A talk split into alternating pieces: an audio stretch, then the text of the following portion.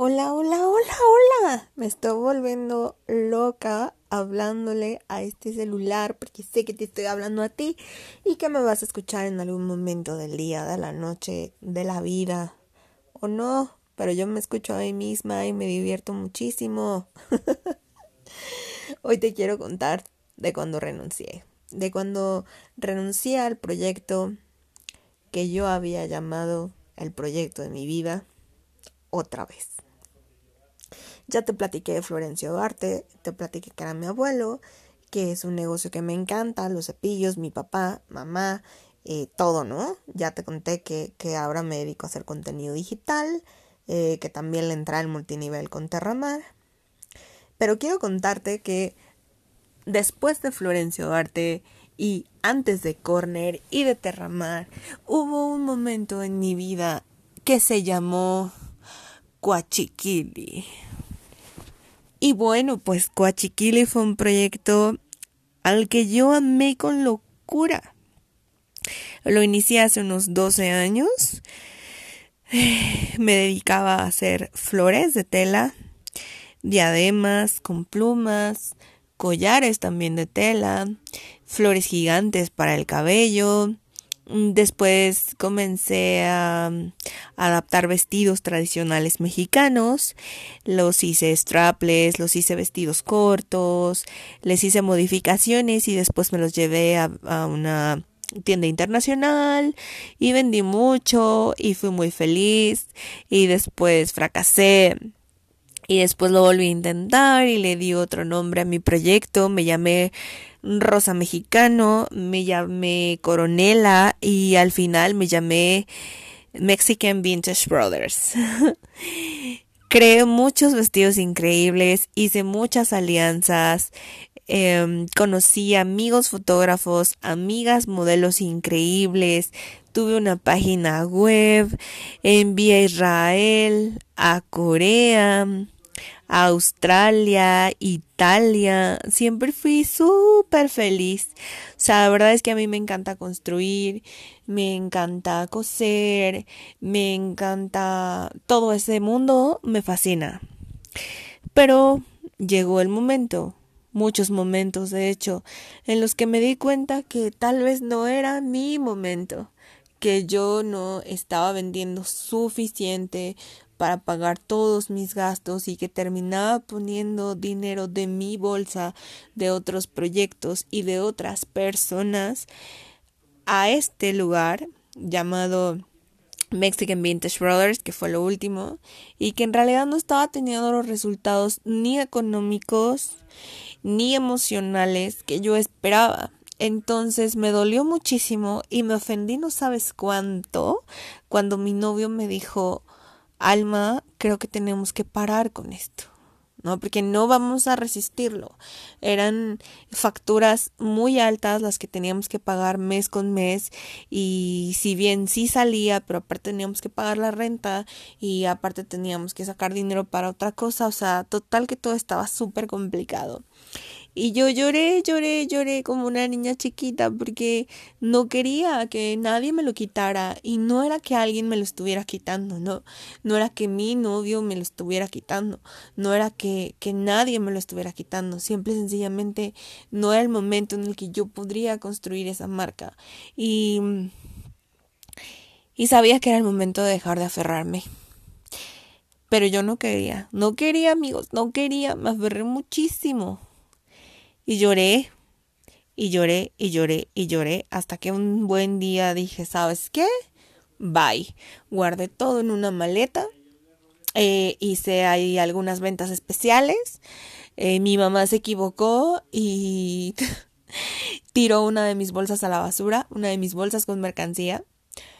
Lloré y dije, bueno, ya, o sea, el destino me está diciendo, la vida, el universo me está diciendo que ya pare con esto y paré. Fue muy difícil, sí. Eh, eso fue en diciembre del año pasado y pues yo no tenía dinero, yo ya había invertido todo mi esfuerzo y todo mi tiempo en ese proyecto, en un proyecto que fue, que pasó, que, que pues ya no iba a ocurrir. Me puso a vender unas cosas en un bazar que me prestó una amiga. No vendí, gasté más de lo que en realidad había vendido en ese momento. No pude ahorrar dinero como esperaba. Y me sentí tan desesperada a principios de este año que hice lo que juré que jamás iba a hacer. Buscar trabajo. Fui y publiqué en un grupo de Facebook. En un grupo de mujeres de Facebook fui y publiqué que estaba buscando trabajo, que yo era muy buena para redactar, que era muy buena hacer para, hacer contenido digital, eh, que también sabía este usar la máquina de coser, que también me gustaba pasear perros, bañaba gatos y limpiaba los pisos tallándolos con cloro, ¿no? O sea, básicamente que a mí me podían contratar de lo que fuera. Y una chica me escribió, eh, me pidió mi teléfono y cuando me llamó me dijo, eh, Alma, estamos buscando a alguien que pueda ayudarnos porque acabamos de abrir una oficina y necesitamos a alguien que haga todo, ¿no? Desde abrir la puerta, servir, servir café a los clientes, hacer una cotización, agendar, responder una llamada y pues te necesitamos para eso. Te vimos muy dispuesta y hasta me gustaría que salieras a pasear a mis perros. ¿Qué dije yo? Por supuesto que sí. Hoy a las 5 de la tarde. Pero claro, y entonces corrí, tuve esa entrevista, una entrevista muy bonita, eh, me presentaron un negocio increíble, una empresa que se dedica a mm, crear contenido digital, eh, estamos hablando de videos, musicalización original y muchísimas cosas maravillosas, ¿no? Que yo dije, wow, sí, total, esto es lo mío. Me contrataron, me ofrecieron un sueldo bastante bueno, por un horario bastante envidiable. Por supuesto que dije sí. Además, siempre había un tecito súper rico. Después el jefe llevó una cafetera que hacía un café súper rico. Y siempre había cosas súper bonitas y súper buenas en esa oficina.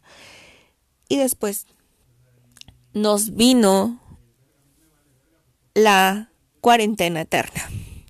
Nos mandaron a nuestra casa, me fui a mi casa, eh, me mandaron una computadora para trabajar, me mandaron una Mac. Me sentí muy feliz porque yo siempre había querido tener una y nunca la tuve. Eh, crecí mucho, ellos me dieron una oportunidad increíble para crecer como ser humano. Eh, me abrieron las posibilidades, me abrieron la puerta de la vida, de, de mi creatividad. A todo me dijeron que sí. Y a las cosas que no les gustaban, pues me decían, sabes que esto no me gustó, no funcionó pero siempre fuimos un equipo como súper alegre, como súper comprometido. Yo la verdad es que me sentía súper feliz y en ese momento me di cuenta que lo mío era comunicar, ¿no? Que lo mío era, era estar ahí en, en un medio digital donde yo pudiera generar esta, esta empatía con el cliente y sus clientes, ¿no? Con su audiencia. Me di cuenta que mi talento era ser intermediaria, que a lo mejor eh, era algo que no me había permitido explorar antes, ¿no? Entonces, bueno, me capacitaron, eh, crecí mucho, insisto, estoy súper agradecida con Animake porque me hizo un ser humano muy seguro de mí. Y bueno, los amé a todos, y después las cosas empezaron a poner complicadas, ¿no? Porque pues, yo requería vender servicios, porque yo estaba ahí para vender, no nada más para pasármela bien. Pero las ventas no caían, amigos, porque ya saben cómo es esto, y luego en cuarentena, y así, y así. Entonces yo ideé muchísimas cosas, ideé muchísimas cosas para llegar a todo el tipo de público. Pero parece que ese todo tipo de público no estaba bien para mi jefe. O sea, me decía, ¿sabes qué? Está padrísimo, pero no es lo que necesitamos. Yo no necesito este tipo de clientes, ¿no? Necesito clientes como muy específicos, bla, bla, bla, bla, bla, a un nivel al que yo no estaba llegando. Entonces, pues, me sentí también como, como muy desesperada porque había como muchos clientes como con ganas de tener estos servicios digitales, pero, pero mi empresa no se los podía dar porque nosotros estábamos buscando otra cosa, ¿sabes? Porque no era nuestro target. Entonces dije, bueno, pero, pero yo sí puedo, ¿no? ¿Sabes? O sea, yo sí puedo darles ese servicio, ya que no, no se puede acá, ¿no? Porque yo soy una persona muy capaz y así. Y entonces empecé a dar como servicios muy pequeños, ¿no? Así como, ah, bueno, pues te puedo hacer esto por tanto dinero o esto por tanto dinero. O sea, obviamente en más pequeñito, sabiendo los precios que tenía mi empresa. Nunca jamás, así quiero que lo escuchen, nunca jamás dije, ah, este, yo no soy de esta empresa o algo así. O sea, al contrario, yo siempre expresé que estaba en esta empresa y que en esta empresa se hacían grandes cosas, pero que en ese momento de la vida, pues si a ti no te alcanzaba o si tú no podías pagar ese servicio en ese momento, pues igual no te preocupes, ¿no? O sea, puedes hacer algo más chiquito y eso algo más chiquito pues te lo puedo hacer yo, sin bronca. Y ya cuando puedas este llegarle a estos precios, pues lo hacemos, ¿no? O sea, porque yo trabajo para ellos y es una empresa increíble y bla bla bla bla bla. Todos mis amigos lo saben. O sea, los bombardeé hasta donde no se pudo más con Animec. Y bueno, em, mi jefe se enteró de que yo estaba haciendo contenido digital para otras personas y que esa era mi forma de prospectar. No le pareció, eh, dijo que si lo hubiera hablado hubiera estado bien, pero pues que como no lo hablé, eso era tomado como traición y que él sabía que yo no tenía ninguna intención mala. Eh, pero pues que simple y sencillamente no lo podía permitir porque pues, era un patrón que se podía como, como repetir y que pues no sé, o sea, que no estaba bien, ¿no? Entonces pues pues me despidió.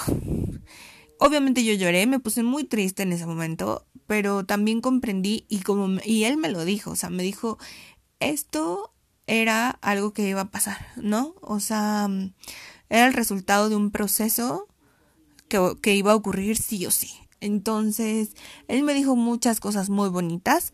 La verdad es que yo salí de esa empresa eh, siendo otra persona y es algo que les agradezco con todo el corazón porque me enseñaron muchas cosas sobre mí, sobre mi capacidad, sobre, sobre las cosas que soy, em, para las que estoy hecha.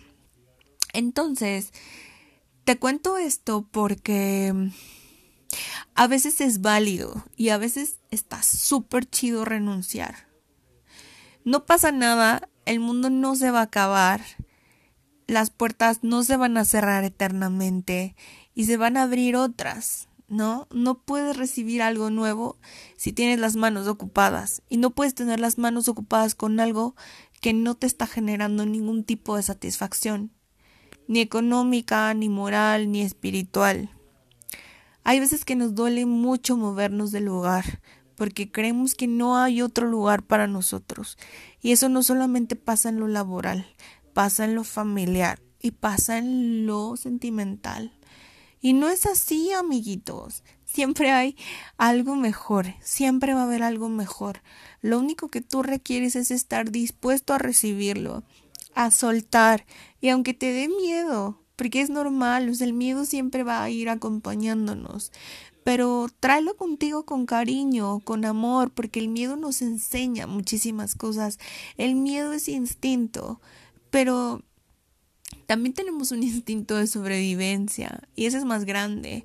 Entonces, escucha, escucha esa parte en donde tal vez en este momento tu proyecto profesional no está funcionando no es tu culpa.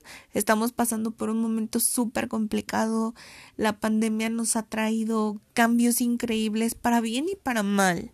Y si esto ha pegado total en tu negocio, pero tú sigues ahí porque sabes que esto va a cambiar y lo has intentado muchas veces y no ha ocurrido, de veras, hazme caso, suéltalo suéltalo para que pueda recibir algo nuevo.